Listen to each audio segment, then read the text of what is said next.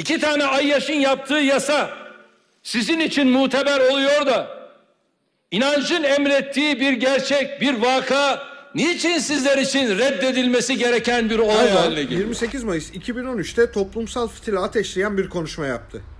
Gezi direnişinden 3 gün önceydi. Sağlıkla başladı, din ile bitirdi. Cumhuriyet ile ödeşmeyi aradan çıkardı. Konuşmasındaki en kritik nokta Atatürk ve İsmet İnönü'ydü. İki tane Ayyaş'ın yaptığı yasa muteber oluyor da dinin emrettiği bir yasa sizin için neden reddedilmesi gerekiyor? dedi. Atatürk'ün aksine İsmet İnönü'nün alkolle arasının pek iyi olmadığı bilinir. Erdoğan buna rağmen bir referanstan yararlandı. 1932'de piyasaya çıkan kulüp rakısının etiketine gönderme yaptı. Etikette iki kişi oturmuş rakı içiyor, sohbet ediyordu. Birinin Atatürk, diğerinin ise İnönü olduğuna ilişkin şehir efsaneleri vardı.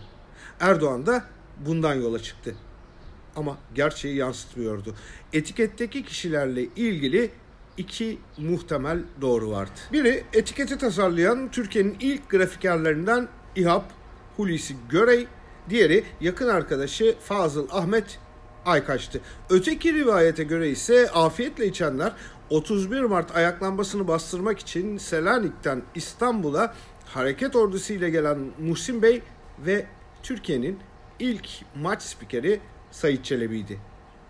Gezi Parkı yerine Topçu Kışlası baskısının sürdüğü günlerde etiket bu haliyle de Erdoğan'a referans. 8 yıl sonra gündem başlıklarından biri yine alkol. Covid-19'u yönetemeyen iktidar salgınla birlikte kendi yönetimini tesis etme fırsatı kolluyor. Baskıyı arttırıyor, kirli işleri görünmez kılmak istiyor ve yaşam tarzına müdahale için alan açmaya uğraşıyor. Salgının ne 128 milyar dolar nerede pankartının yasaklanması, ne 1 Mayıs afişinin kaldırılması, ne de alkol yasağı ile doğrudan bir ilgisi var. İçkiden toplanan vergi 7 bakanlık bütçesinden fazlayken, AKP çocukları alkolün, uyuşturucunun gölgesinde yatarken, tatil yerlerinde yabancı turiste şampanyalar patlatılırken partili kurumlar içkinin yasak olduğunu sahte evraklarla duyurup topluma yalan söylüyorlar.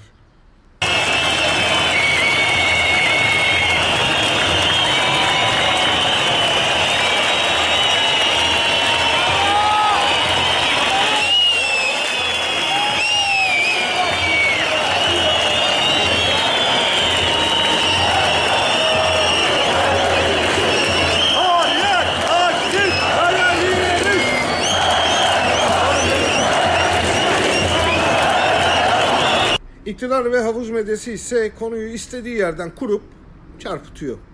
Dünyanın başka yerlerinde de içki yasağı var. Doğru. Güney Afrika ve Asya'daki gerici ve otoriter ülkelerde de salgın fırsata çevrildi. Öte yandan Avrupa'da park ve meydanlarda toplu oturmak, sosyalleşmeyi önlemek için içki yasak.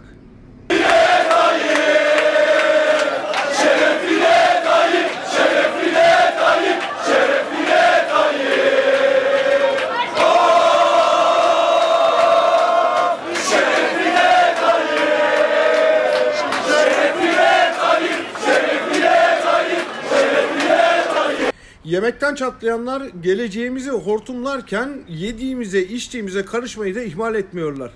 İktidar topluma karşı kendine yeni bir cephe açtı.